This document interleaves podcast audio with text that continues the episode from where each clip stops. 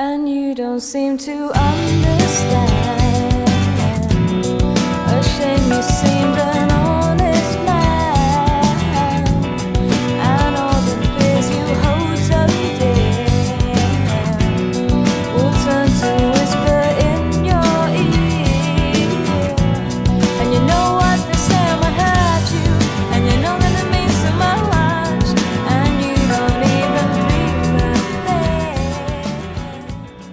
家好，欢迎收听新的一期我们二次元的 Pro 节目，然后我是大巴。哎，我是老白，大家好，我是娜姐。哎，那我们今天要讲什么呢？今天我们要讲一个就一直非常想哎，讲，太爽了，我终于不用主持了，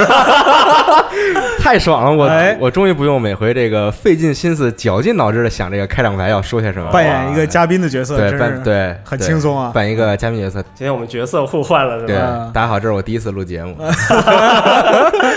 但是大巴需要说一下二次元 Pro 节目，这次我们讲什么？哎，今天我们要讲的是一个啊、以前 Nadia 就一直想说的一个内容是什么呢？嗯是九八年的一个 TV 动画叫《铃音》。嗯，哦对对对啊那今天我先开个头吧。啊，请哎，九八年的这个 TV 动画呢，《铃音》它是围绕一个初中少女啊，向我们描述了关于对网络世界还有现实世界的探索与想象。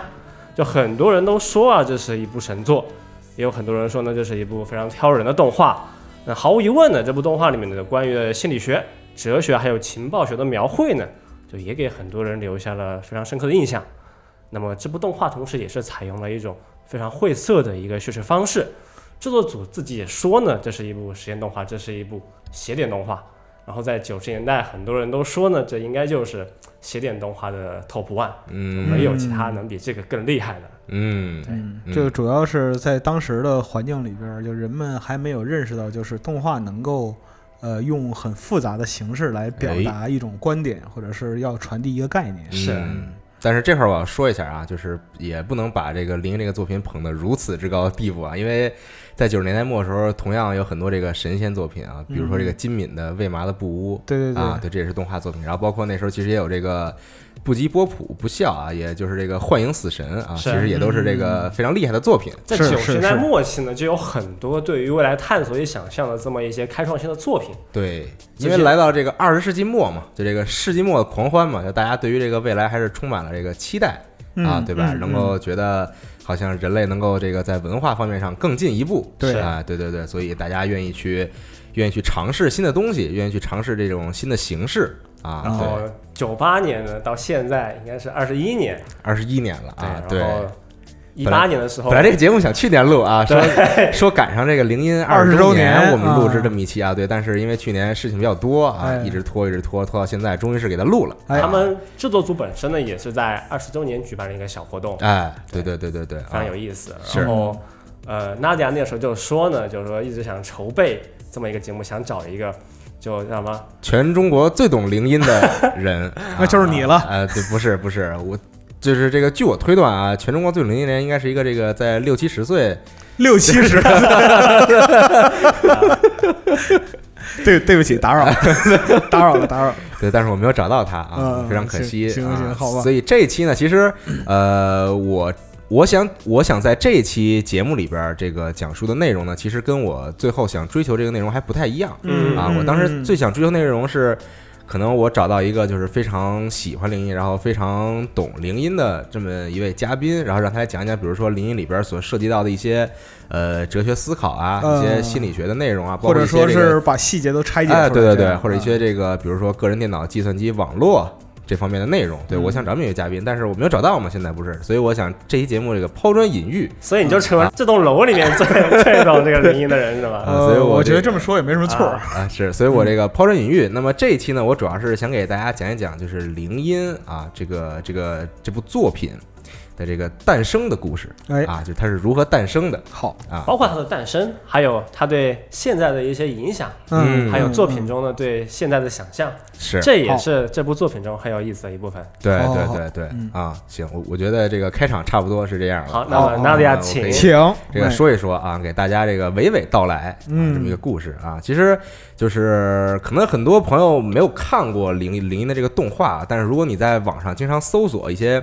相关的动画推荐文章啊，经常会有人写一些，比如说这个这这个评选十大晦涩或者十大难懂动画片儿啊，不是，啊，一般不是动画片儿，写的是这个十大难懂动漫作品哦啊，对对对对对，二十部不容错过的，对对对对经典神作是这样的。啊，对。然后呢，你会发现有很多作品啊，几乎是这个一定会上榜啊，在各个榜单里都会有，比如说 EVA 嗯啊，对吧？这个是大家公认的嘛。嗯，然后比如说这个工壳机动队啊，或者有人叫这个宫壳机动队嗯啊，对对对嗯。然后比如说死亡代理人妄想代理人吧，啊，妄呃对妄想代理人啊对不起对不起。然后是这个就是你会看到在各个榜单中都会有他们的名字。但是呢，还有这么一部作品啊，在某一些榜单中会有他们的名字出，呃，会有他的名字出现。那这个名字呢，叫做这个铃音，啊，是这么一部作品。然后其实这个说铃音这个动画，就看过的人啊，很多人给他的评价就是这个很牛逼啊，但是很难懂啊，嗯就是搞不懂他到底要说一个什么事情。真牛逼，但哪儿牛逼呢？哎，啊对我也不是太明白，就是也很难说出来啊，对。然后还有一部分看过人呢，觉得就是这个其实一点儿也不牛逼，这个动画就是单纯的很难懂啊，单纯很晦涩，就这个制作组很刻意给他搞的。然后呢，呃，虽然也有一些朋友就是从来没有看过这部动画，但是也听其他人说过，比因为它如在网上很多文章里面都会去盘点这些哎内容。嗯对对对对对是这样的啊，所以就是其实，但就算你没看过，你也能觉得说，这部动画好像不是一部这个很普通的这种可能番剧，所谓的对，就是很普通这种 TV 动画啊。然后，但其实呢，就是比如说我们这个国内啊讨论铃音呢，其实大家说的基本上都是这个铃音的动画，但实际上呢。铃音这个 IP 是一个这个多媒体企划啊，这个什么什么什么什么叫多媒体企划呢？就是你会看到铃音这个 IP 旗下呢，它有这个动画啊，嗯然后有漫画、有游戏啊，有小说等等这样的。对，但其实，在那个时候的这个日本，这个多媒体企划并不少见。啊，其实大家都能看到，有很多 IP 都是又出动画又出游戏的，啊是对吧？就是这个一个前后的问题，可能是先出游戏后出动画等等这种啊。然后铃音也是这样，然后最开始策划的时候呢，然后所有这个创作人员啊，就是这个同时策划这个几乎同时策划铃音的动画和游戏啊。当然游戏稍微早一些，他们先先把游戏的这个大大概内容策划好了，然后策划好之后呢，这个游戏开始制作了，然后策划人员再去策划这个动画内容啊，是这样一个顺序形式啊。然后呢，呃，这几种形式呢，这几个平台他们都在同时的制作嘛，然后最后上线播放的时候呢，其实中间间隔很短啊。你会看到就是这个漫画上了杂志啊，然后这个动画上了这个 TV Tokyo 的深夜档啊，其实它是一个深夜动画，然后还有这个游戏呢上了 PS 一平台，哎。然后有一个很有意思点啊，就是因为国内其实中文翻译叫做铃音，但铃音其实只是它的这个这个里边这个角色的名字啊，它是标题的一部分。对对对，它真正的完整的标题呢是一个这个英文标题啊，叫做这个 Serial Experiments Lane 啊，就是一个这个系列实验啊，对，但是它的游戏、它的动画其实都叫这个名字啊，就只是可能后边加一括号，比如说 game 或者说是这个 anime 等等这种。然后这个名字其实我个人觉得也很有意思啊，就是你可以从这个两方面来理解它，比如说你可以把它理解成，就是中文翻译过来，你可以理理解成是铃音系列实验，就是有这么一个系列实验，然后这个实验的名字或者说它代号叫叫做铃音啊，对，然后呢，其实就是你可以理理理理解成为就是在不同的平台上以不同的形式，动画也好，游戏也好，都有都有这么一个人在做一个系列实验啊，然后这个实验的代号叫做铃音。然后还有你，你也你也可以从另外一方面理解这个名字，就是关于铃音的系列实验。啊，就是在这些作品当中呢，有这么一些人或者有这么一个人在做在铃音的身上做系列实验。啊，因为这个作品的女主角的名字叫做岩仓铃音嘛，对，所以就是你可以理解成是有人在对她进行一系列的实验。啊，对，这个是很有意思的，我觉得你可以这个。自己发挥一下，自己思考一下啊！当然，这个 官方从来没说过啊，这个这个事情，这个都是我就我个人这个感受你的感受哎，对对对嗯，这个是我个人推断的啊。然后这个为什么说国内大家讨论的时候说都是铃音的动画呢？因为铃铃音动画很好看到啊，不管你是在网上看，其实你你现在也可以看到在网上。然后包括比如说你自己买一张这个蓝光啊，是吧？你跟我似的，你买张这个。B D Box，然后之后你没事干的时候，就跟家里边就找一个周六的下午，然后把盘放进去，然后就开始看。啊，比如说我啊，我十四岁的时候。啊，卖盗版碟的老板给我推荐这个动画。啊这，老板也挺坏的，我觉是得。是是啊，十块钱收到两张 DVD，啊，呃，对，因为这个就是看到这部动画的成本很低啊，或者或者说可以说几乎没有成本，在网上看就现在也是对吧？在国内这环境就是免费观看嘛，啊，你可以直接就看到。是然后，但就很多人不知道说灵音这个 IP 呢还出过游戏啊，一个是因为它出的时间也比较早，它是九八年出在 PS 一平台上的游戏嗯啊，，对，然后那个那个时候可能国内很多人还没有 PS 一呢，是对对对，就可能这个国内毕竟还是接触这个呃家用机游戏时间还是比较晚啊，对。然后其二呢，就是虽然现在很多人喜欢去收这个二手游戏啊，对吧？收二手游戏，不管是一些 FC 的呀等等，系呃这个 MD 呀，然后 PS 一啊、PS 二啊，但是铃音这个游戏的。二手游戏这个市面就是市面上的这个量很很小，嗯啊，你很难在就店里随便能看到说架上啊摆着一堆游戏，然后中间有好几个铃音的游戏，对你很少能见到这张游戏啊。然后如果你经常去，比如说日本淘这个呃中国游戏，就是二手游戏的话，你会大概知道就是这些游戏是一个什么价位。比如拿 PS 一游戏举例，可能就是不是那么出名的游戏，人气不是那么高的游戏，大概在一千日元以下，或者说一千到两千日元是啊这么一个价格。然后稍微好点儿的，比如出名一点儿游戏，大家都知道这游戏，然后有很多人想买的呢，大概比如可能三四千日元啊，稍稍稍微贵点，可能还有五千日元啊。但是这些游戏呢，都是放在这个架子上卖的啊，就是放就是放在明面上卖啊，就你去到店里，你可以自己翻看啊，比如你想要这张，直接就拿走去去去结账。这就属于大陆货。呃，对 对对对对对，是这样的，对。但是呢，呃，在这个中国游戏店里边，还有一些游戏啊，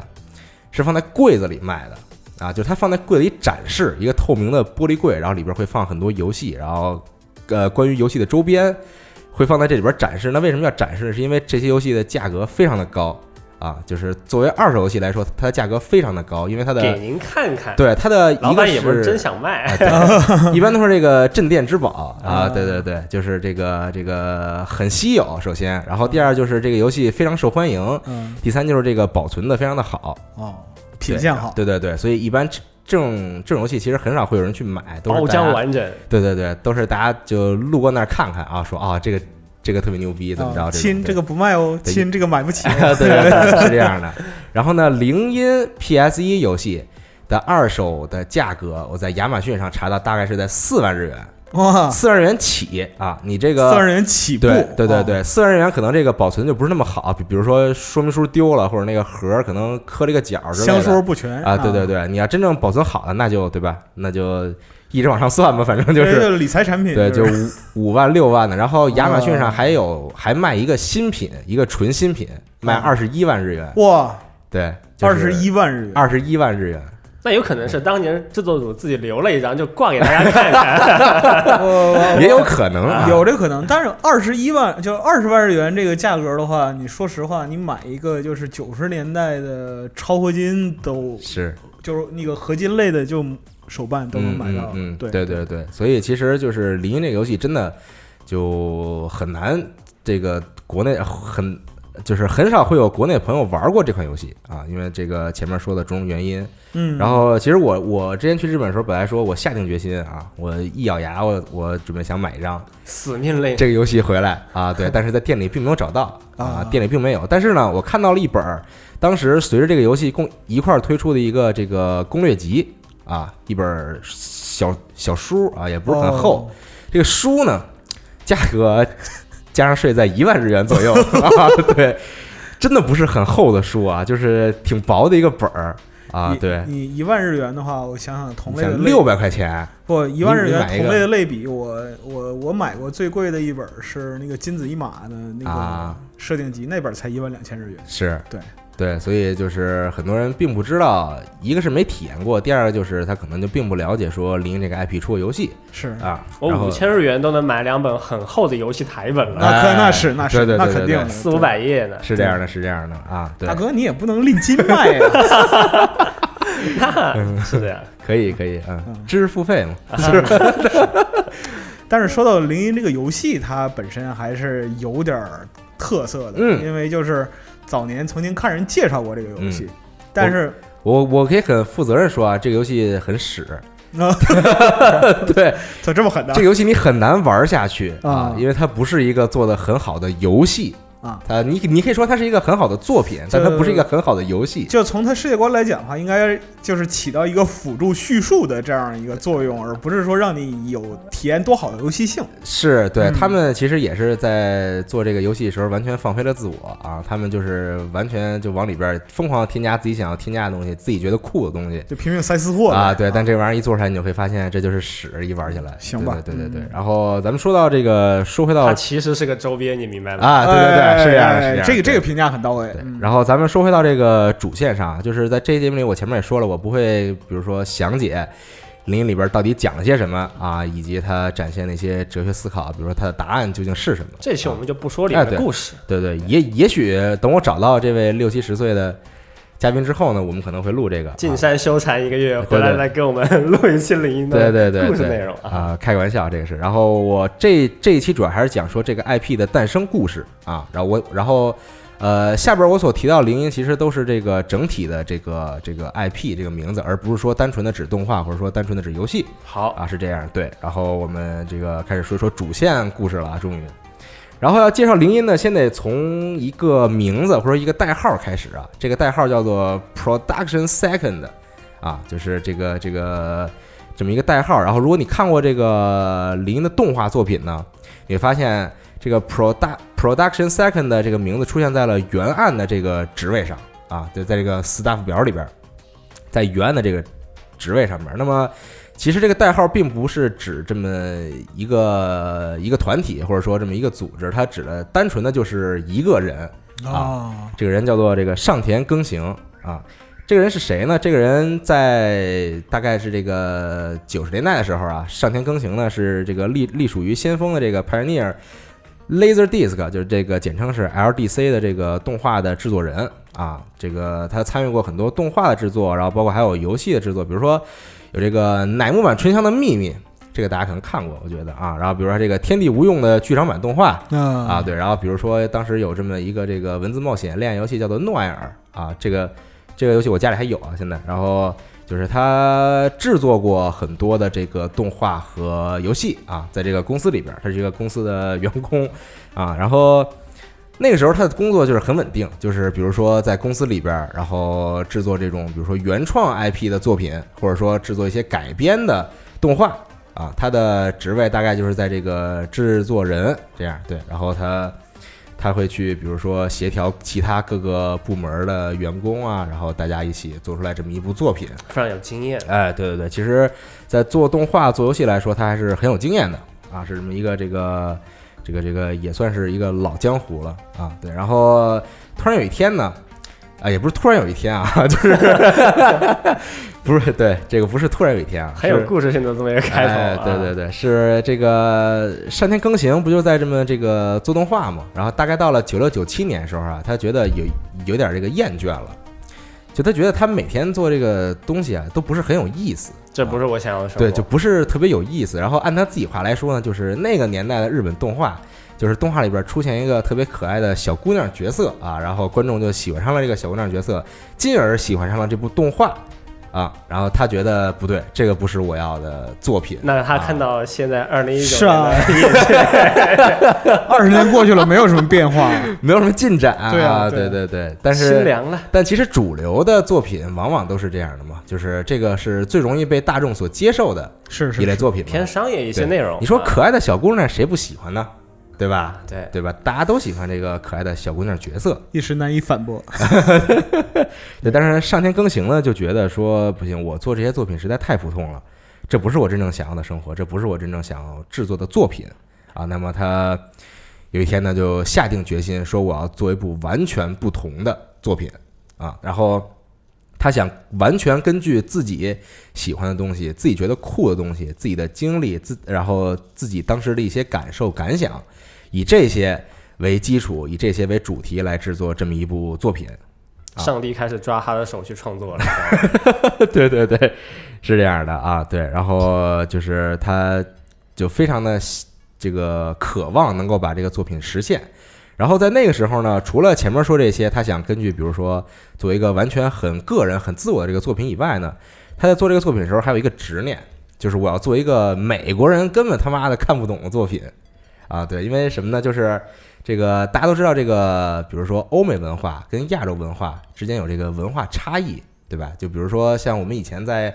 别节目里边，像我在那个阿丽塔那个节目里，我也说过，就比如说为什么《冲梦》里边的台词在阿丽塔电影里边会有一些改变，啊、会会会有很大的改变，是因为你不改变的话，你这个你你这个台词放到欧美市场上，大家很很有可能根本看不懂。这文化差异嘛。对对对，就是多他年以来都有，就是他不理解为什么里边的角色会有这样的对话，然后也不理解为什么里边的角色会有这样的行为是啊，对，所以他要为了去迎合这个，比如说西方市场等等，他会做很大的这个改编啊，就做这个很大程度的改编。那么，现在我们都习惯了嘛，对吧？对对对，这个其大家其实就是一个文化话语权的让渡问题。哎嗯，是这样的。上田耕行呢，呃，他的出生就从出生到长大成人，其实一直这个被欧美文化所包围啊。因为比如说这个，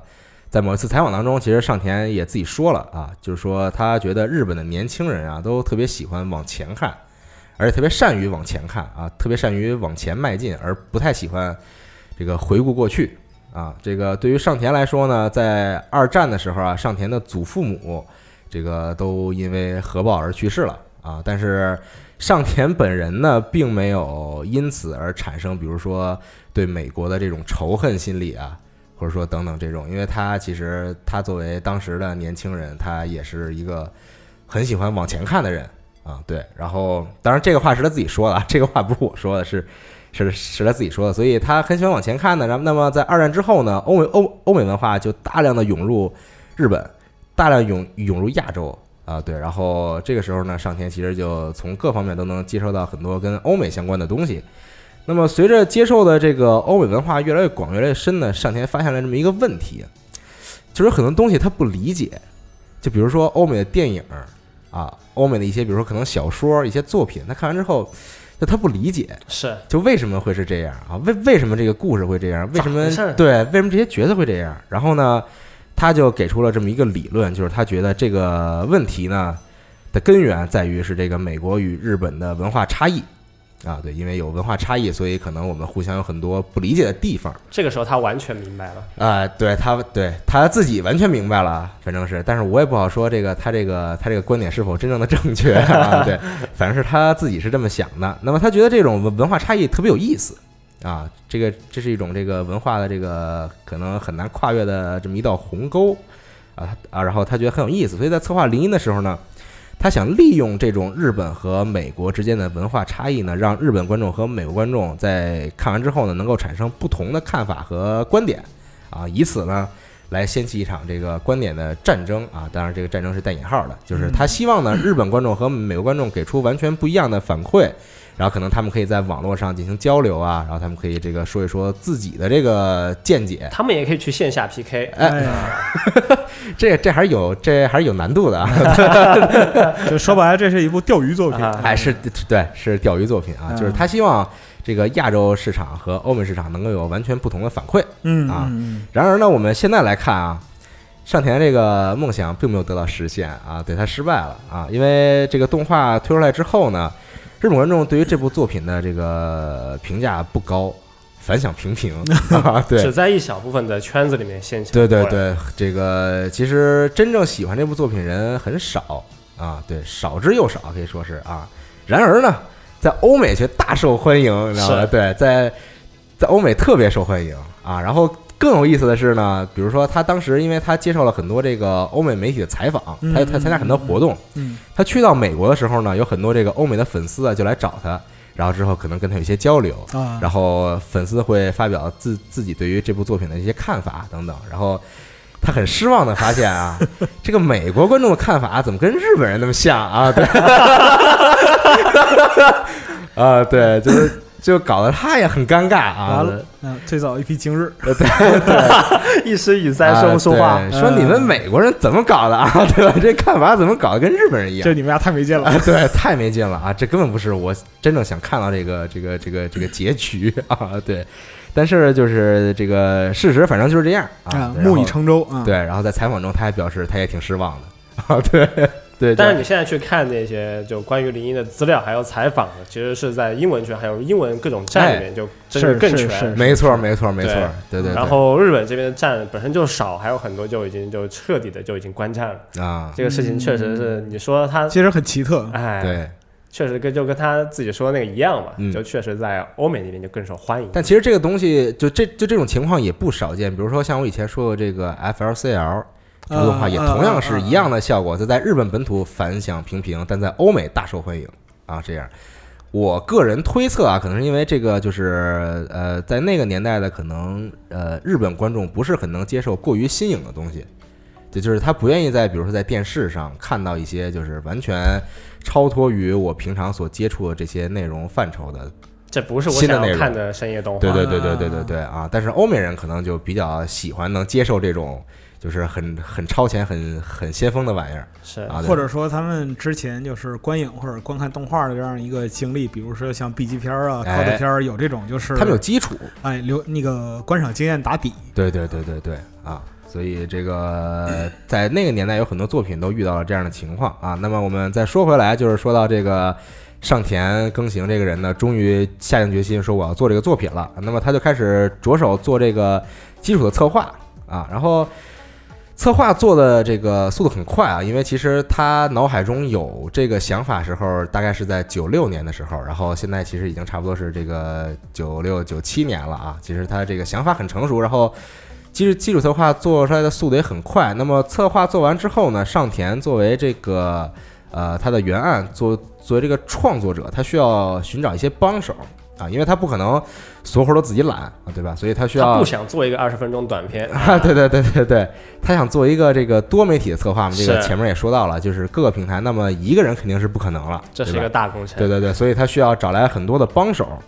呃，在后边讲这个他寻找帮手这个历程呢，我可能会把这个这个叙事的这个方式啊，变得像跟讲一部游戏故事一样啊，就是上田耕行这个人作为主人公，在这个旅途中寻找队友的这么一个事情。他比个哈基马里，对对，可以一个冒险的旅程的故事，一个 RPG 故事。对啊，就简单的讲，就是桃太郎去找猴子、狗和鸡的故事。哎，对对对对对 一个意思啊。对，就是去寻找帮手，然后一起共同进行冒险的这么一个事儿。哎啊，对对对。然后呢，那么刚才说了啊，这个这个这个，呃，他基础策划做完了，然后去寻找队友。他寻找的第一位队友呢，他想先找到能够给《铃音》这部作品制作角色设定的人啊，做角色人，对，做角色的这么一个人啊，做这个原案角色这么一个人啊，因为他想快点把这个作品的这个主角的形象定下来啊，主角的风格定下来。那么其实上田这个人啊，在九十年代的时候，他算是一个很具有这个先锋精神的人啊。这个人特别喜欢玩电脑，在九十年代的时候，啊对，然后喜 喜喜欢玩电脑，喜欢网上冲浪，啊，就经常可能自己爱好就是晚上回家就上网啊，然后喜欢在网上呢浏览一些就是艺术家或者画师的创作的绘绘画作品啊。其实那那个时候也有很多日本人在开始这个这个探呃探索网络了，然后会把自己一些作品上传到网络上，然后分享给大家，然后大家都可以来看。那么上田也很喜欢干这件事儿，然后在看的时候呢，他就偶然间啊。发现了一位艺术家的个人主页，呃，个人主页啊，这个个人主页上呢有不少作品啊，但是这个作品呢，整体来看，这些作品都展现出了一种就是很压抑的情感啊，包括颜色的使用啊，包括他画的内容啊，其实看起来都很压抑啊。然后上田一下看中了这个艺术家，啊这种然后觉得哎，这个人合适啊，我我心里所想的《铃音》这部作品的基调就是这样的，就是很灰色的啊，就是可能看起来很压抑的，它并不是一个很活泼的作品。哎，我觉得这个人合适。嗯，然后呢，那很快就是上田呢就联系到了这个个人主页的这个作者啊，发了个私信呃，啊，发了个私信说这个对你好，我是我是来自这个 Pioneer LDC 的这个制作人上田耕行啊，看到您的作品这个十十分喜爱啊，对，不知您可否留下这个联系方式等等啊，这个这个都是我瞎编的，我是是是，我估摸我根本不知道他当时是怎么这个联系人家。然后呢，他联系到这个作者，那这个作者是谁呢？这个作者叫做安倍吉俊啊啊，这个大家可能也很熟悉了，就是 其实到现在来看，就是安倍吉俊已经是一位非常出名的这个插画家和漫画家啊，他也参与过很多大家都知道的作品，比如说《欢迎来到 NHK》，是，哎，对对对，比如说《灰与联盟》啊，比如说这个我家也有外星人啊，就是这个 N I E A 下划线七啊，这个我不太会念这个名字，就是台湾翻译叫我家也有外星人。然后呢，就是安倍吉君作品呢，其实就很明显的，它最有特色的地方呢，就是看起来一切都是那么的压抑，都是那么的灰色，啊风格很统一啊。不是那么这个明明亮的、开朗的、积极向上的作品。你会感觉这个电视对比度有点低，其实不是你电视的问题 啊。对，是他风格的问题啊，对对对。然后呢，就安倍吉俊这个人也特别逗，你知道吗？就是他不是那种说很普通的说，比如说我高中毕业之后，然后考一个艺艺术院校，然后学绘画，然后之后后来开始画漫画、画插画，然后出名。他不是一个这样的这个成长的历程啊。然后安倍吉俊的父亲和姐姐都是这个将棋的职业选手啊，很厉害。然后呢，这个虽然他小时候也曾经想过成为这个职业棋手啊，但是他后来并没有这个完成他这个梦想啊，到后来就放弃了。然后在上小学时候呢，安倍吉俊他身边没有东乡一二三，是是是，对对对。然后呢，安倍吉俊呢在小学时候就接触到了人生中第一台电脑，就是这个 NEC 的 PC 六千啊。然后那个时候呢，他一接触到电脑之后呢，就对这个个人电脑产生了非常大兴趣啊，觉得这个玩意儿我靠太神奇了。啊，太有意思了！我靠，对，虽然那个时候还不能这个网上冲浪啊，但是他觉得也非常有意思了，而且从那个时候他也接触到了一些这个编程相关的知识，啊，对，然后他真正的喜欢上了电脑，然后呢，其实在这个采访当中啊，在某些采访当中啊，安倍吉俊说他小时候根本不看漫画啊，而且这个家里也不太让看漫画啊，对，然后呢，他是上了高中之后。加入了这个漫画研究的这种社团啊，才开始对漫画产生兴趣啊。哎，这个这个哎，哎，这个好看啊，跳跳跃了啊啊对，这个有意思啊，对。然后在高中时候，他喜欢上了漫画作品。然后呢，安倍晋这个人啊，高中毕业之后呢，突然就没去参加大学的入学考试，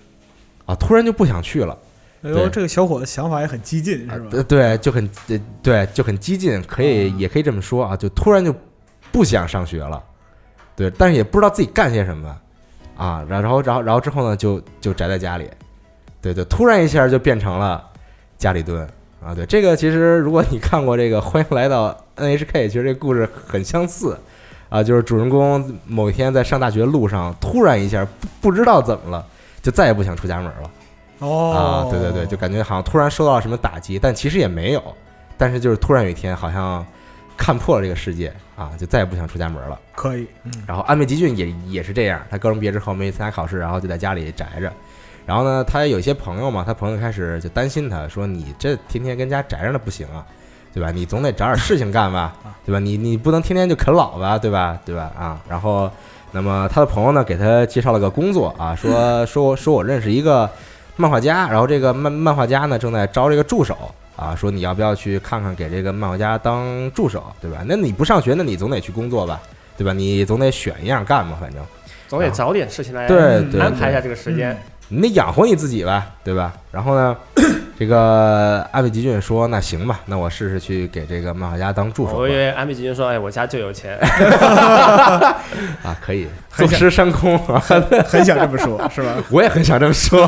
对啊。然后呢，安倍吉俊说：“那好吧，那我去试试给这个漫画家当助手吧。”但其实那个时候呢，安倍吉俊丝毫没有这个绘画的经验啊，对，根本不知道怎么怎么画画啊，对，但他还是去当了这个助手。那当助手的时候呢，因为他不会画画嘛，所以就只能就就干坐着啊，对吧？就干坐着，他也很痛苦，对吧？然后所以呢，他他就是这个下定决心说说我要学习绘画啊，我要好好的那练习绘画。他这个门子还是挺硬的，就什么也不会也能去当助手，可能兄弟就是好兄弟嘛，真的是铁哥们。你看对对我觉得他再不，我觉得就像就是刚才说的那个，他再不会的话，他应该比福本身行强一点，对吧？是吧？福本身行那时候只能给老师做饭。从端茶倒水这个保姆工作开始，对对对对对对对，就助手嘛，可能就是这个这个这个这个他的工作范围大就大概就是这样嘛。然后呢，那安倍吉俊就就下决心说说我要好好的学习绘画啊，对吧？然后呢，这个时候呢，他就是这个在当助手同时呢，报名了这个代莱木造型学校啊，其实就是一个这个可以算是专科吧，你就可以考虑上就这种专门学校，然后呢去学习这个绘画。然后呢，安倍吉俊啊，这个人就是下定决心之后呢，确实就很刻苦，确实就很努力。那么在他自己的努力之下呢，安倍吉俊在学习这么几年之后呢，又考上了东京艺术大学。哦，对，考确实考上，凭自己的本事考上了艺术院校。这就不是靠铁哥们儿了。啊，对，这个这个也靠不了，我估计啊，对他靠自己的本事呢，考上了这个这个东京艺术大学。然后呢，他选修专业嘛，进大学之后选修的这个日本画专业啊，就这个传统日本画专业。啊，出于各种各样的原因吧，其实是这个他选择的专业，可能比如说因为自己不喜欢明亮的色彩啊，然后自己更喜欢这种铅笔画的设计啊等等，可能他本人就是一个就是一个这个很内向、很阴暗的这么一个人，嗯，就是很灰色的这么一个人，所以他很喜欢这种风格的作品。然后呢，他就选择了日日本画专业啊。不过据他自己说啊，直直到毕业，他也还是没搞懂这个日日本画这个艺术啊。对对，然后呢？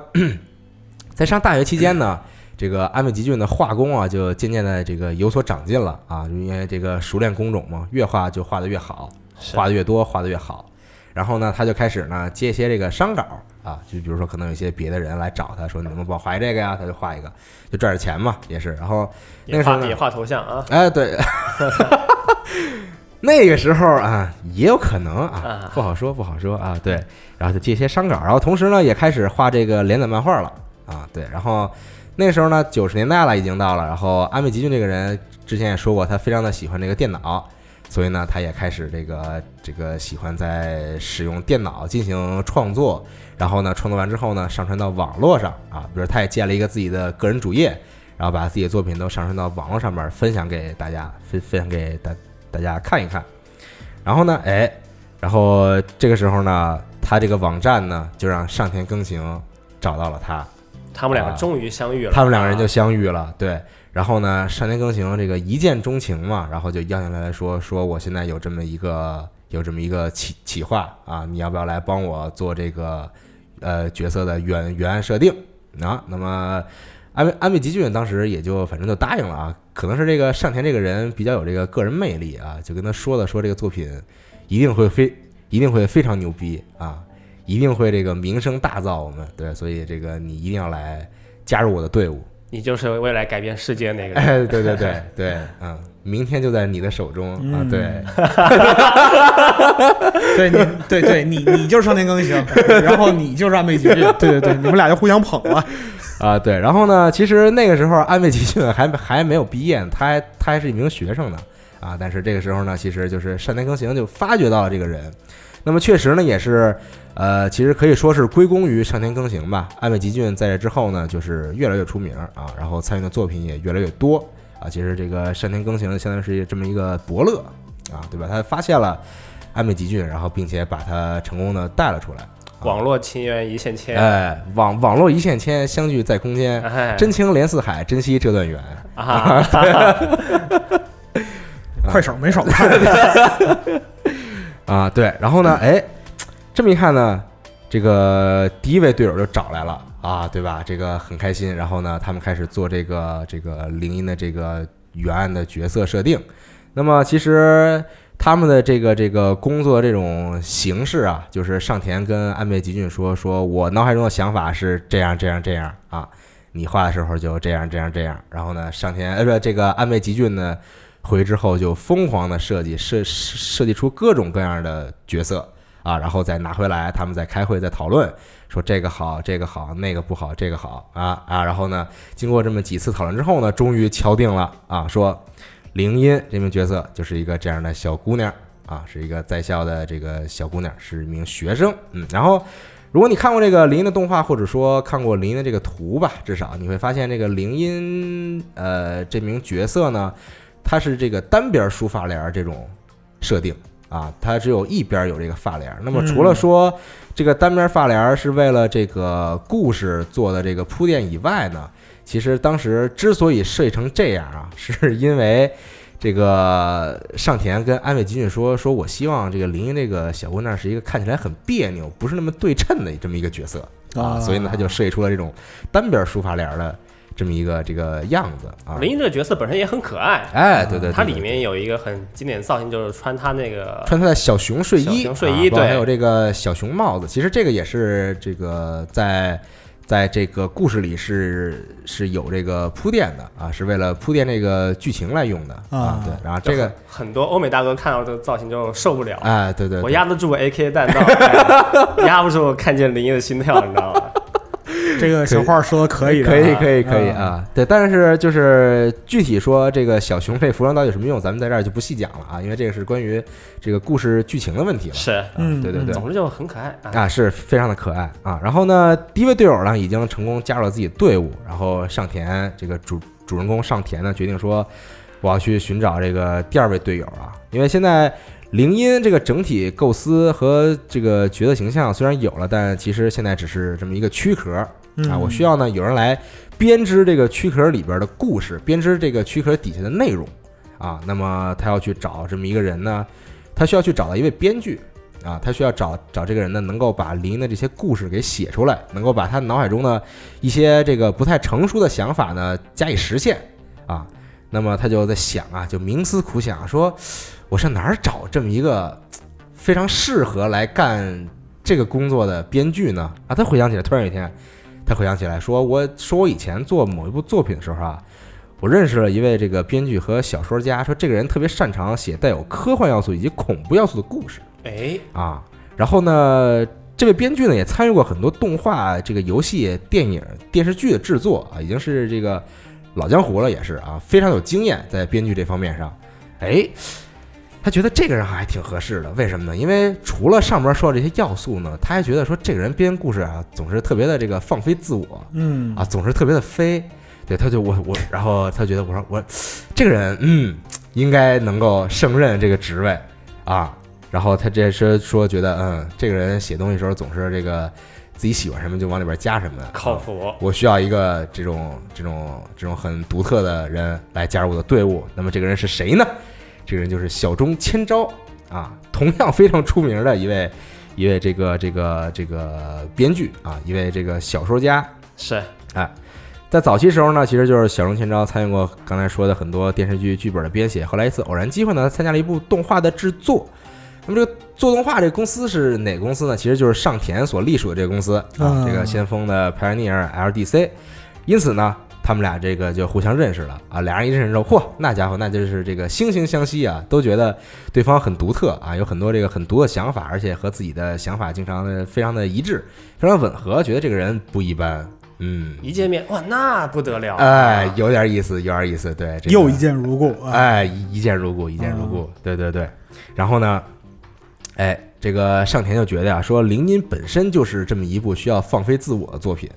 对吧？因为他想做的就是一个很个人作品，我不去迎合这个大众的审美啊，我不去搞以前那些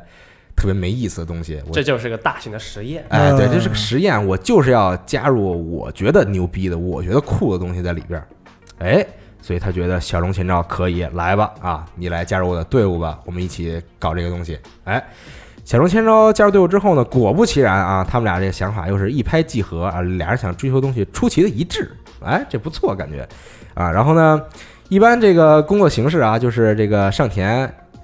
上田的职责就是跟他的所有队友说他现在有什么想法啊，然后他的队友去帮他实现，是这样一个事情。然后上田跟小龙千昭说，说我有这样一个想法啊，然后小龙千昭呢就去编写这个故事，而且呢，小龙千昭编写出来的故事往往这个效果要比上田当初想象的还要好啊，所以这个其实也足以说明，就是说，首先他们俩想法很一致，然后其次就是这个小龙千招呢确实是一位很厉害的编剧，嗯，然后他能够写出非常精彩的故事，然后呢。这个当然了，就是小中千招也并不是一味说按照就是说上田怎么想，然后我就给你实现，给你实现好点就完了。其实所有大部分的故事呢，都是小中千招自己自己编出来的，自自己想象出来的。那么其实这个有一个很有意思的点啊，就是铃音的动画这个故事呢，当初呢上田耕行想要以铃音的母亲这名角色作为整个动画的开头。就是说，铃音的母亲这么一个人，然后他为什么生了铃音，然后为什么会有铃音这样一个人？原案哎，但是呢，小中千昭并没有照着这个方向来写。小林千昭上来就写了一个女学生跳楼自杀的故事哎，啊，对，就是这就是我们看到的这个。哎，大家看到这个动画，就是上来这个有这么一个女学生啊，跳楼自杀，然后跳楼自杀之后呢，然后这个她的同学们都开始收到她发的短信，非常有个性的地方。对，说其说其实我还活着，很有冲击力，着怎么着？对对对对对。嗯然后当时其实也是这个有一些采访说，问小龙千昭说为什么这个开头是这样的啊？小龙千昭其实这个人，因为他很善于编写恐怖故事，他很喜欢编写带带有恐怖元素故事，所以他觉得说，我想把这开头啊做一个这个带有恐怖元素、带有猎奇元素的这么一个桥段啊，给他做作为这个整个这开头。其实如果你看过动画，会发现前几话里边呢有很多桥段。其实搞得都有点恐怖，故意为之，哎啊，都有点小吓人，看着啊。对，其实这个呢都是小春千昭这个人自己发挥啊。对，就是他想要把这个桥段给写成这样啊，他觉得这样有意思，他觉得这块适合来这么一个桥段，然后就把这加进去了。很多人也会去在之后就分析嘛，就分析有的时候为什么这桥段是那样，这个桥段是这样，为什么有的时候会突然就切到一个大家都不说话的这么一个场景，哎，为什么有的时候就是林英的父亲就突然一个人坐在那里笑了起来，对对对对对对，就大家都说这是不是有其中的背后的含义和深意呢？嗯哎，可能有啊，当然这个官方没有明说过，就是可能有，也可能没有。但确实有那么一些圣人啊，啊，对，嗯但其实这个大部分呢都是这个这个小中千昭这个人，这个疯狂的夹带私货啊，对，就是他自己喜欢这个，他就往里边加这个啊，对，但是最后都实现出来了，确实。然后呢，很快呢，小众千招就完成了这个铃音游戏的这个剧本的编写，因为其实刚把他拉进来的时候呢，他们这个时候还做的是这个游戏的策划，啊，然后游戏策划呢很快就做完了。然后呢，上天一拍手说：“行啊，一拍手，对，一拍手说这个游戏做完了啊，咱们该咱们该开始做动画了啊。哦，就合着就是现在才开始是啊，吧？就是策划嘛，对，就不是说说这个游戏已经完全都做完了，然后才开始做。他是一个好策划，也是一个成功的鼓励师，你知道吗？对对对对，然后他说这个这个其实也是有一搭没一搭，你觉得？是是是 说这个啊，说这个游戏策划差不多了，咱们嗯，明天啊，明明天大家来上班的时候呢，咱们就策聊聊划这个聊，咱们聊聊 动画这个动画啊，对，就大家都很草台，你知道呃，吗是是，对。然后呢，所以这个这个团队成员也很惊讶啊，说说怎么就开始动画了？哎呦，还有动画呢，啊，对，当然当然也没惊讶太长时间，然后他们就嗯真的开始这个着手策划这个动画的内容。然后呢，虽然说这个这个这个要开始策划这个动画了，然后这个时候呢，因为小中千昭他是既负责游戏剧本的编写，又负责这个动画剧本编写。那么嗯按他自己想法呢，他希望游戏和动画讲述了完全两个不同的故事啊，他不希望说。说，比如说我游戏这个故事写完之后，然后我这个动画可能是续写他这个故事，因为他觉得游戏的故事我写的已经足够完整、足够的完美了啊，我觉得这个故事已经没有任何问题了，是啊，嗯对他不需要再有别的一些对于他的这个补充和扩展了啊，所以我想写一个完全不同的故事。但是呢，他既然也还是这个灵音 IP 之下的东西呢，那么好吧，我我保留这么一个东西，那就是。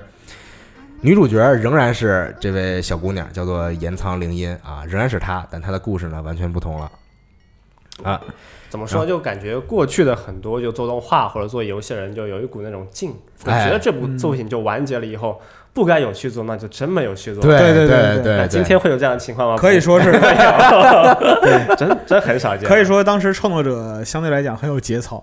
呃，就是他们可能是很有这种追求吧，可能说。当然，现在创作者肯定也有这种追求，啊但是他抵不过这种就是商业的这种。你是想用钱收买我吗？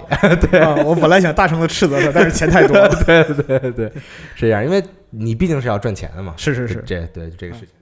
然后动画的策划呢，现在就这个有条不紊的这个进行着啊。但是呢，其实他们有一个很棘手的问题，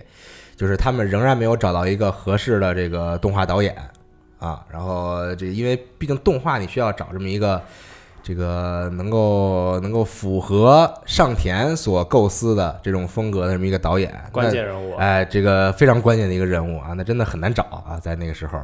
然后呢，而且呢，其实上田吧，在做这个作品的时候呢，他跟以前作品不一样。以前他做那些作品呢，在公司里边，他都是直接在公司内部找各个部门的人进行对接，说我现在有、嗯说说说我现在有这么一个企划啊，咱咱们这个公司内部就给他做了。但这回呢，他想的是我要去外边这个招兵买马啊，我不找这个公司内部的人了，我觉得公司内部人都不行。对，我要这我我要找一些这种这个鬼才和奇才，但是他这个观念就一直没变过嘛。对对对，对对，哎，然后呢，就是他就得想啊，说说这个我我找这个动画导演，我我怎么找呢？回想回回想以前，说我做过一个游戏啊，这个游戏叫诺埃尔，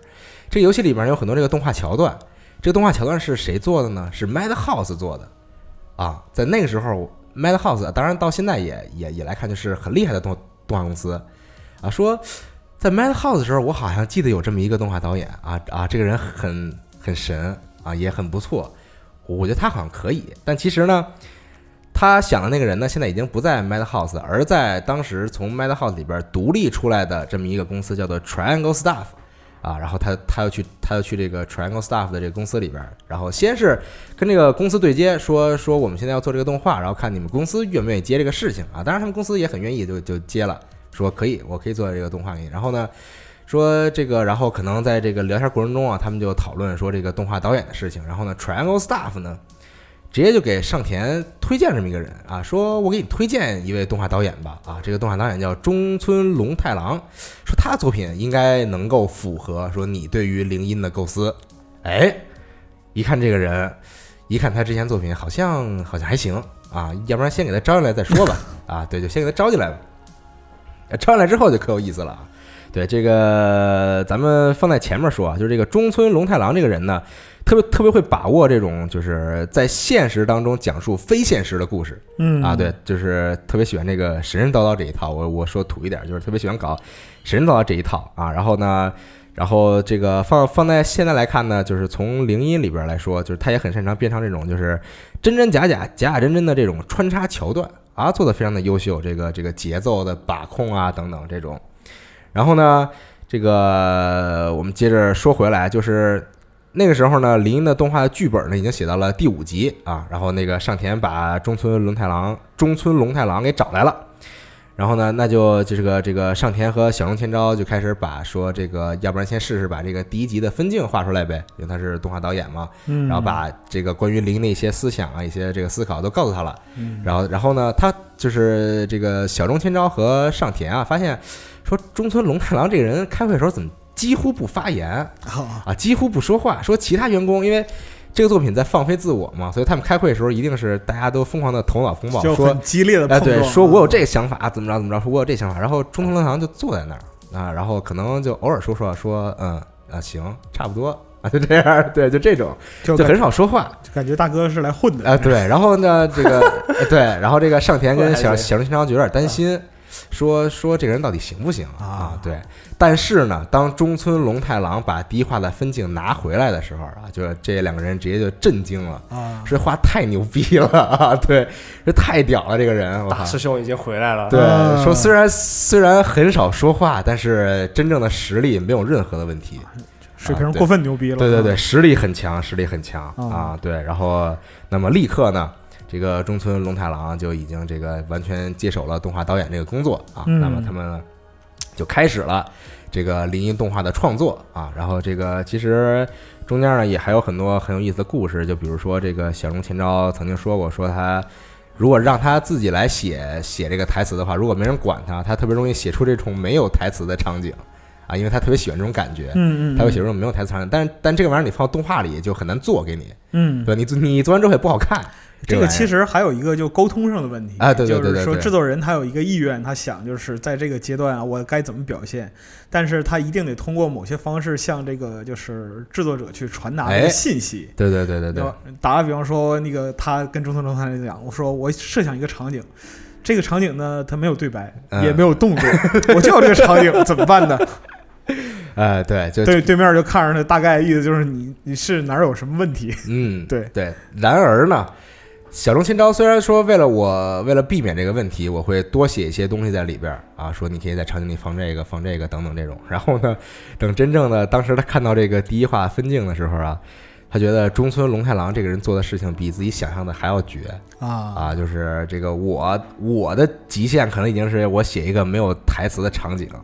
啊，写写这么几个场景，然后可能他没有台词或者有一两句台词。你倒好，这么长的桥段只有一个场景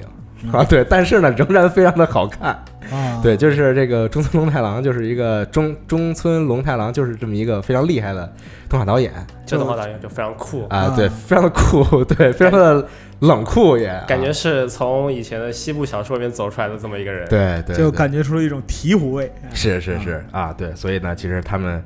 他们这个这个就开始了啊，接前办事，使命必达。对，使命必达，可以，对对对啊，然后呢，哎，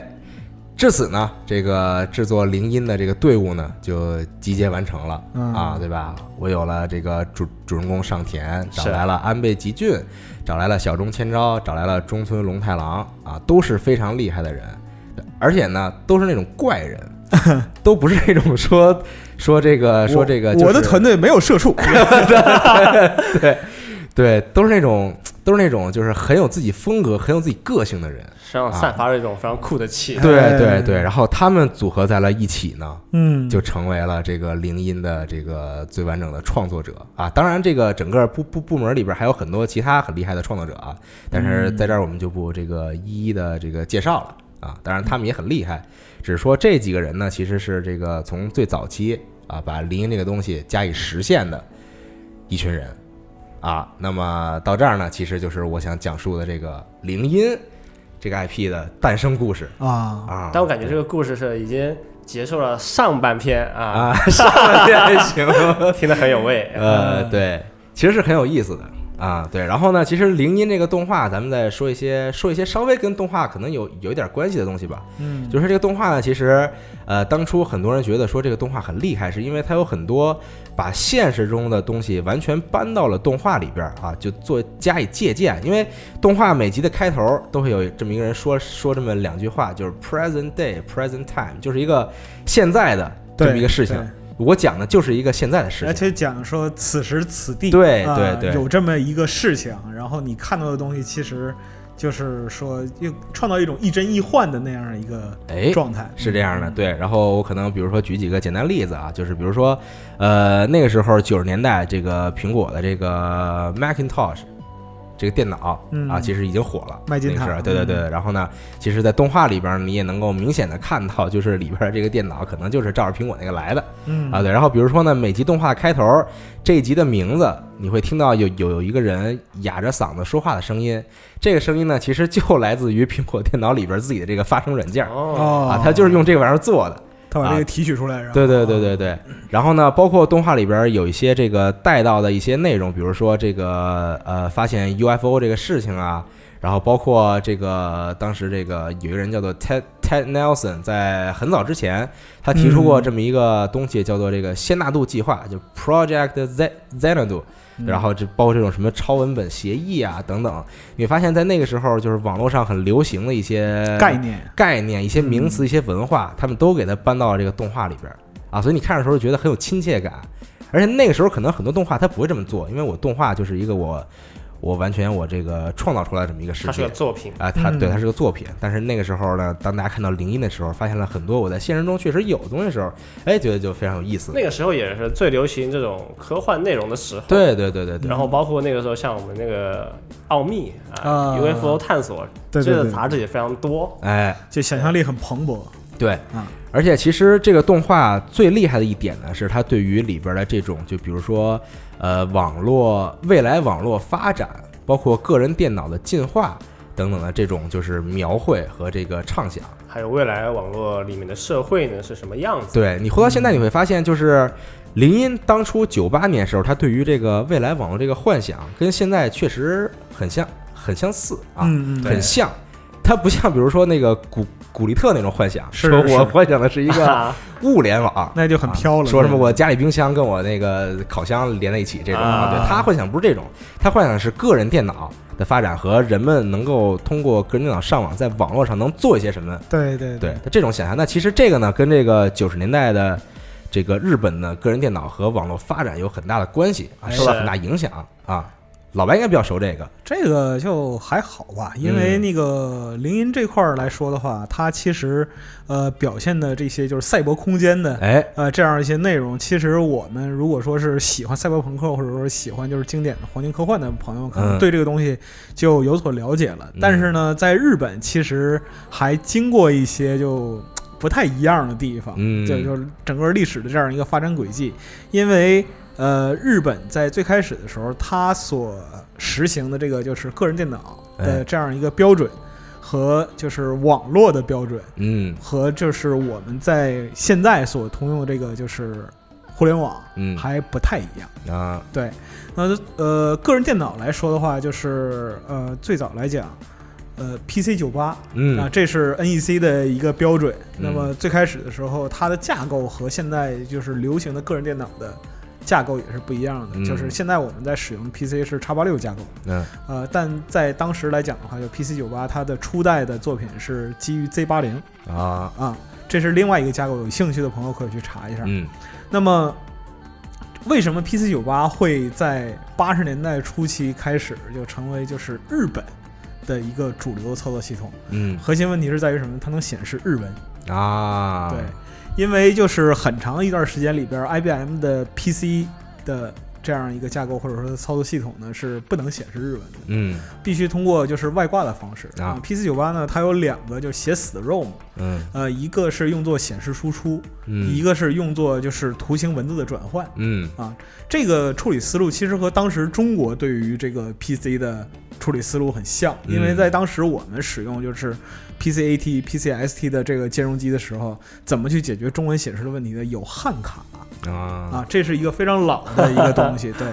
呃，最早的方正嗯啊，方正的就是汉卡。就是用来处理在电脑上的就是中文制表啊、排版啊这样一些相关的嗯这样一个东西的，它是一个纯硬件儿。嗯对，只不过就是当时的这个就是技术发展没有达到那样一个程度，嗯，所以说是，呃，其实 PC 在整个就是东亚地区、中日韩嗯的推广或多或少都受到就是传统文字处理的这样一个阻阻碍对啊阻碍。但是这个事情在九十年代得到了一个解决，因为呃，日本 IBM 呃创造了一个操作系统叫 DOS-V 嗯啊，这个喜欢玩小黄油的朋友们，对，可能会就是有所了解啊。这个因为很多上古小游戏嗯都是在这个就是 DOS-V 这个操作系统上来运行的。那么它的一个就是突出的特征是什么呢？能够在 PC 平台上，呃，运行日文的操作系统。那么就是里边的软件啊，然后包括说游戏什么的，对日文的支持都很完备。嗯嗯都，根本不敢开口啊。别吧，你该该说还是得说。嗯。没啊没事。没事没事，你你有什么怀念 DOS-V 的也可以啊。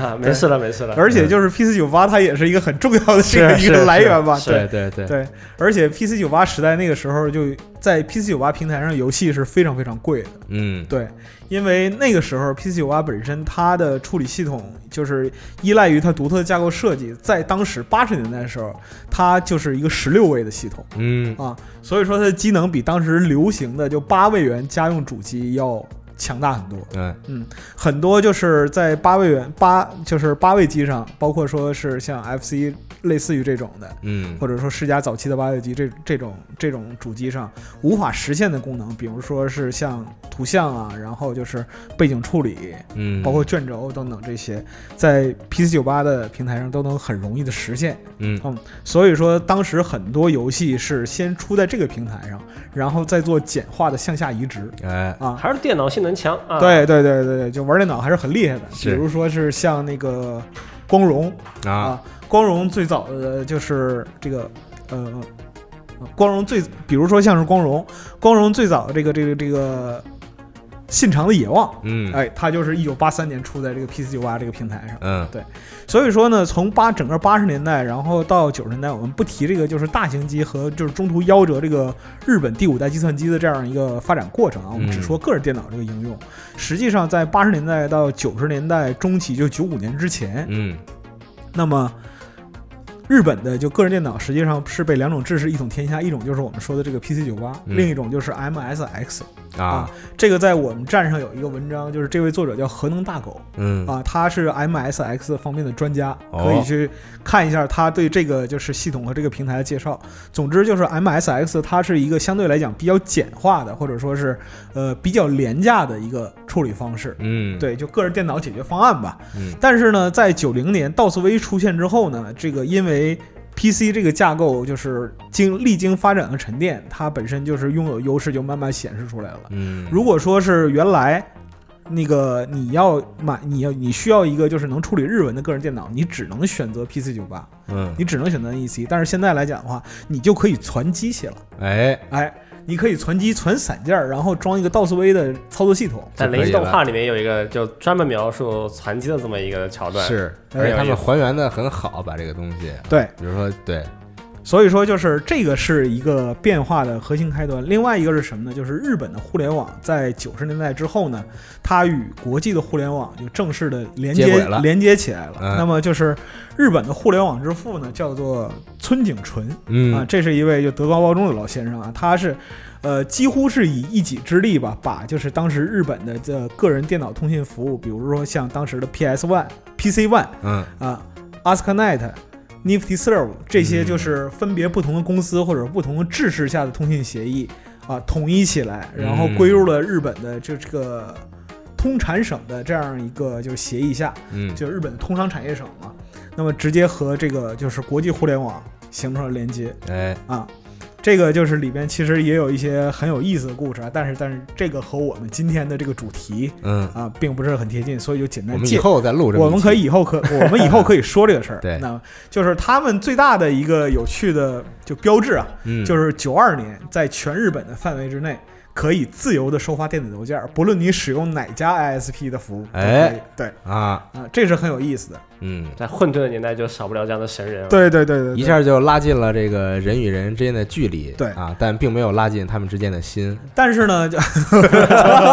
但是拉近新的一年就要到来了啊啊，这就要到来了，因为就是我们知道，就是铃音这个作品，它是在九八年对，啊，九八年出来的，在之前几年，九五年可以说是日本互联网的转折之年嗯。啊。转折之年是什么呢？因为九五年发生了很多事儿。啊。第一件事儿是九五年一月份的阪神地震啊，啊，阪神大地震这个就是造成的损失非常惨重。嗯。但是呢，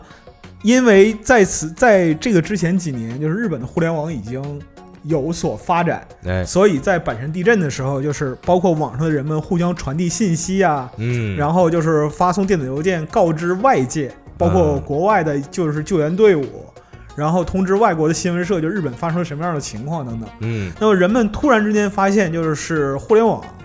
（Internet） 嗯，这个东西，在这个年代能够起到非常多传统媒体不能起到的作用。是的它的沟通的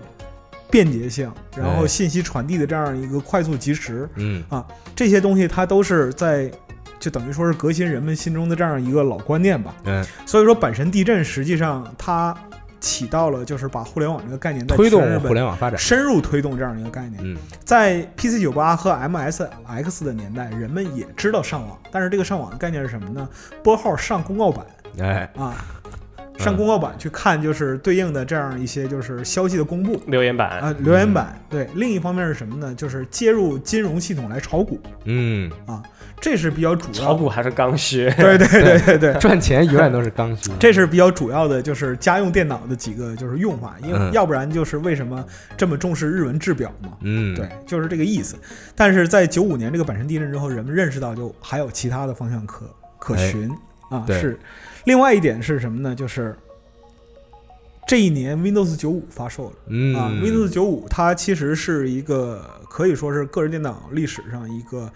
呃最具统治力的，最开始的时候最具统治力的个人图形平台，嗯。啊。而且关键这个平台它的通用性非常强，嗯。啊，这样一来很多年轻朋友估计都没有使用过这个系统。是是是是是。啊，那因因我刚开始接触电脑的时候，就是最开始也是用 DOS 嘛，嗯。啊，那时候看到就是 Windows 三点一，哇操，太可怕！我操，这电脑怎么还能这么用？我操，从来想象不到。这个真的是想象不到。包括当时 Windows 三点一还要外挂中文之星，因为啊。三点一的系统没有那个就是中文的处理能力，嗯它必须外挂一个组件儿啊。那么到九五的时候，它其实是等于是全平台全硬件、全语言的这样一个嗯适配，这是一个革命性的概念。哎，那么就是 Windows 九五推出之后，整个日本就形成了一个就是使用 Windows，然后接入互联网的这样一个风潮。啊那么在几年的发展之后啊，整个日本的互联网接入人数在在当时就是仅次于美国，嗯，在九七年，这个其实就是催生铃音这样一个概念的土壤时代的时代的土壤。时代背景，对对，嗯嗯，那个时候人们就是对于这个网上冲浪啊，对这些东西就哇那真是太新潮了，，是是是，但是非常非常新潮。嗯，那么包括说是之后几年，因为日本是一个自然灾害很多发的一个国家，是的，那么不管是民间还是说媒体，那很多时候其实他们用就是互联网来传递信息，嗯，来讨论各种各样的这样一个问题。嗯。那么就是互联网就开始蓬勃发展，但那么就是日本原来的这个 PC 九八，呃，这个平台。嗯，还有包括 MSX 也就逐渐的一个消亡了。当然，就是日本的个人电脑标准消亡是一个很综合的问题，哎不是说单纯的我们今天讲两句就就就能够完全说明的。但是呢，它是一个时代的趋势。在两千年前后呢，整个日本其实也有很多关于这个未来网络世界的这样一个想象。嗯，这是一种经典的就是赛博想象哎啊。如果说你用今天的作品来形容的话，其实就是《夏日大作战》，类似于那种是那种状态，就是就非常原始共产主义的那种。对对对，突然来这么一个词儿，其实他会把就是网络空间是想象的，就是人们无所不能哎啊，想象非常美好，有一点类似于早年就是威廉吉布森描述的这样一个就是呃。呃，人们无所不知、无所不能的网络世界。我们在《灵音》这个作品里边，其实看到的也是什么呢？就是我们面对主角，他是一个全知全能的这样的一个人，嗯其实是他所在的世界或者他所在的环境赋予了他这样一个身份。哎那么网络在未来就是在人们的想象之中，会给他很多就是神奇的功能、嗯啊，或或者说是能够带你去实现很多就是之前根本想都不敢想的这样一些呃事事情啊对对对其其实有了搜索引擎，你你就是一个这个全知全能的人啊，是是是啊。是而这个搜索引擎的原型呢，请大家看一看我刚刚说的这个仙纳度计划，这个玩意儿非常有意思啊，是是一个这个史前巨坑啊，大家大家如果你感兴趣的话，可以搜索一下，那这个真的很有意思。对啊，这个而且超文本就是协议而且就是灵音它本身来说的话，不仅是就它就可能是一个跨媒体的这样一个作品，嗯。但是就是它其实也给了很多就是类似的文艺作品的一个启发，就是呃，我可以跨越不同维度、不同的领域是的，去做就是同样的一个世界观的铺陈。哎，啊，就那就比如说像就后来九九年的《骇客帝国》嗯。Matrix。那它实际上也是一个就是跨媒体的这样一个产物，它有有电影、有小说、有动画、嗯。有游戏，嗯，你必须要把这些内容完全组合起来，才是一个完整的世界观。哎，包括说是，比如说游戏中的一些叙事是独占的，嗯啊，这个和类有点有有有一点像，因为有相似之处，有相似之处，因为铃音在 PS 一的游戏上的很多就是剧情桥段和发展也是和动画是不一样的。对对，所以说你单去看这个东西是是片面的。是啊，是不完整的。这可能也是从侧面来，就是说明当时人们希望是什么呢？能够通过一个全渠道的对媒体的一个接触嗯啊，去完整的了解一个世界啊，开就是展开一个世界观哎，啊，这样的一个观点。呃，然后林音这个这个作品，其实在现实生活中也有反馈，就是就是娜迪亚最开始的时候讲说，欧美人特别喜欢这个作品啊，嗯嗯，那么包括说是就是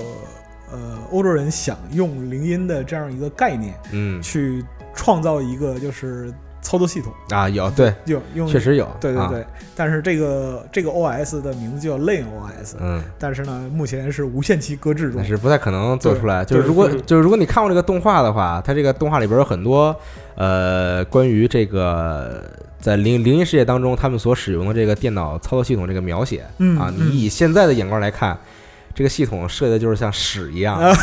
对，就完全反人类的一种，就在交互这些 方面，对对对对，它是它是看着很炫啊，就啊。包包含着那个年代人们对于这个未来操作系统这种畅想啊，但真正的你以现在目光来看，这简直就是这个太反人类了啊，对，根本用不了这个操作系统。声控啊，而且还是能够普及到就是类似智能机的设备上面。啊，是是是，对，在动画里面有很多桥段，就是主角林英啊在上课玩手机，对对啊，对，上课玩手机啊，但是当时的话，可能就是制作者制作者们就再怪逼，嗯，就再先进、再再新锐，他们可能也无法想到，就是仅仅二十年，是这个个人的就这个就是终端的应用，我们现在用手机就是个人终端嘛。嗯啊，个人终端应用会发展到就是今天的这样一个状态。没错你可以看到，就是当时在林荫里边儿，就是我们说一个东西的想象力，它是要基于当时的技术背景的。哎对对对，在当时，他们为了呈现这种就是信息的多样化，嗯，包括说说是那个信息渠道来源复杂化，那么就是很多显示器并排啊啊，那种就是说六七个显六七个大 CRT，没错，邦邦往那儿一放，哇操，这个东西太先进了，了不起。然后我们今天再看的话，它就有种古典美，对对对，因为往好听说就是古典美，对对对对对对，因为今天对于我们来讲的话，就是你稍微有点追求，就是你有你有点想法，比如说你喜欢玩模拟飞行，嗯，或者你喜欢玩赛车，家里组个组个三屏六屏，其实三屏。撑死了，我觉得啊组个三屏六屏其实挺容易的，嗯说实话啊，而且就是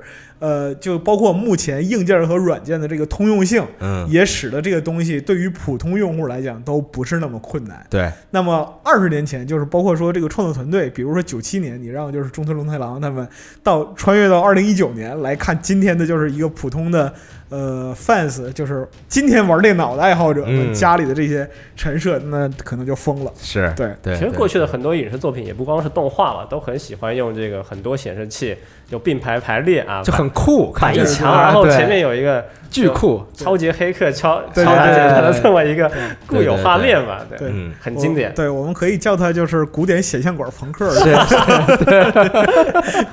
这是属于对 CRT 显示器，可以，可以，可以，可以，呃嗯，对，这很爆眼。嗯，所以其实就是呃，之所以在那个年代会有林音这样的作品诞生，其实呃很大一部分程度上是因为它的这个时代背景啊嗯，在那个年代的这个个人电脑以及网络的蓬勃发展啊嗯，对，然后包括其实这几个主创人员都是很喜欢玩电脑的人，啊是他们都很热爱电脑，在那个年代，很新锐，在某一个采访当中，他们说在那个年代。他们每个人每每个人啊，嗯至少有二十个 G 的存储空间。嗯，这点，你想那个年代一个人有二十个 G，那是什么概念啊？那相当奢侈了。太酷了。对，太酷了，这九九九八年，就是他们创作这个作品的时候啊，就是九八年的时候的主流的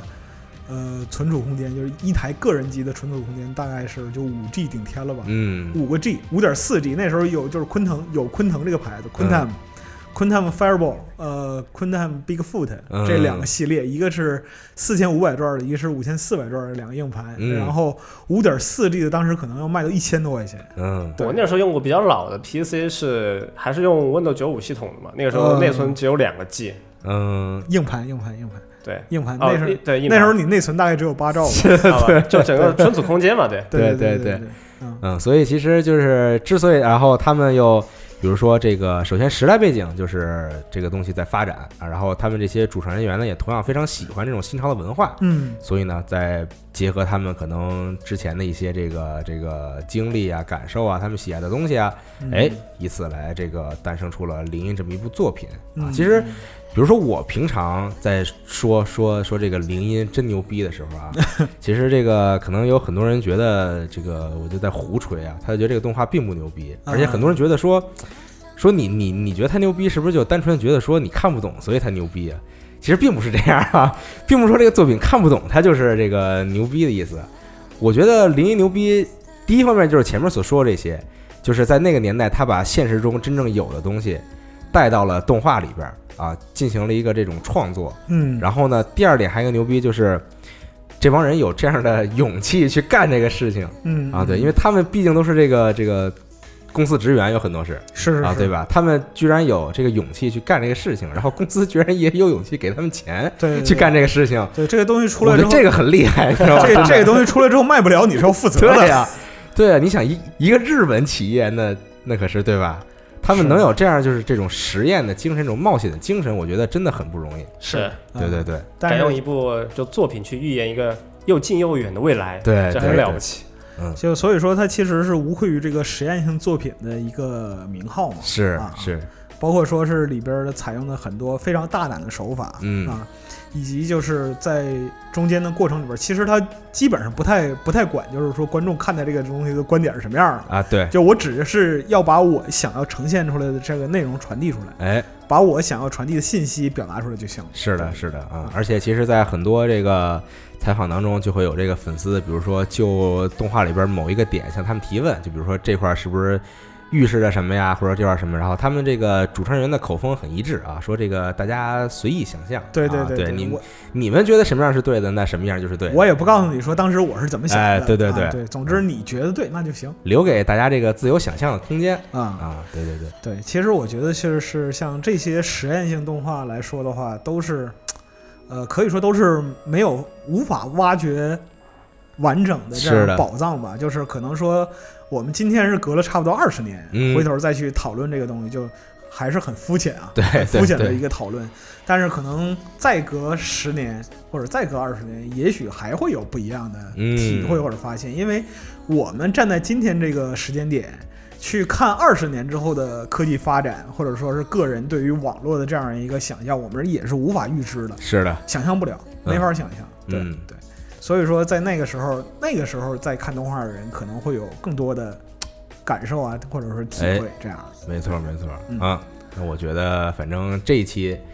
这个主要是给大家，我靠，我我又回到这个主持的这个身份了，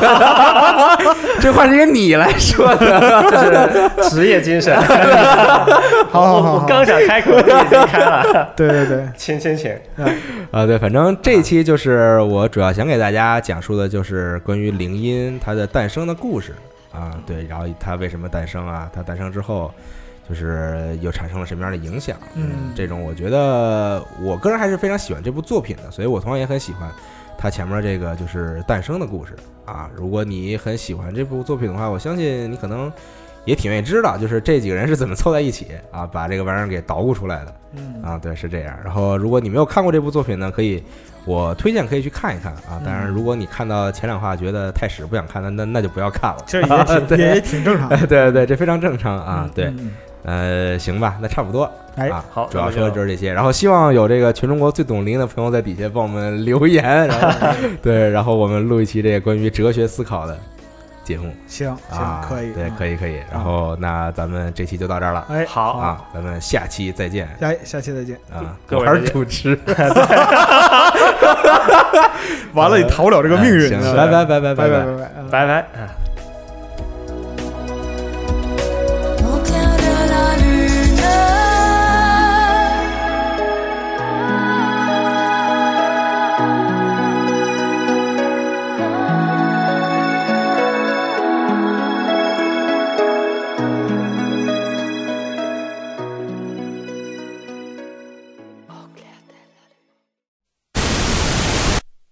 Present day. Present time.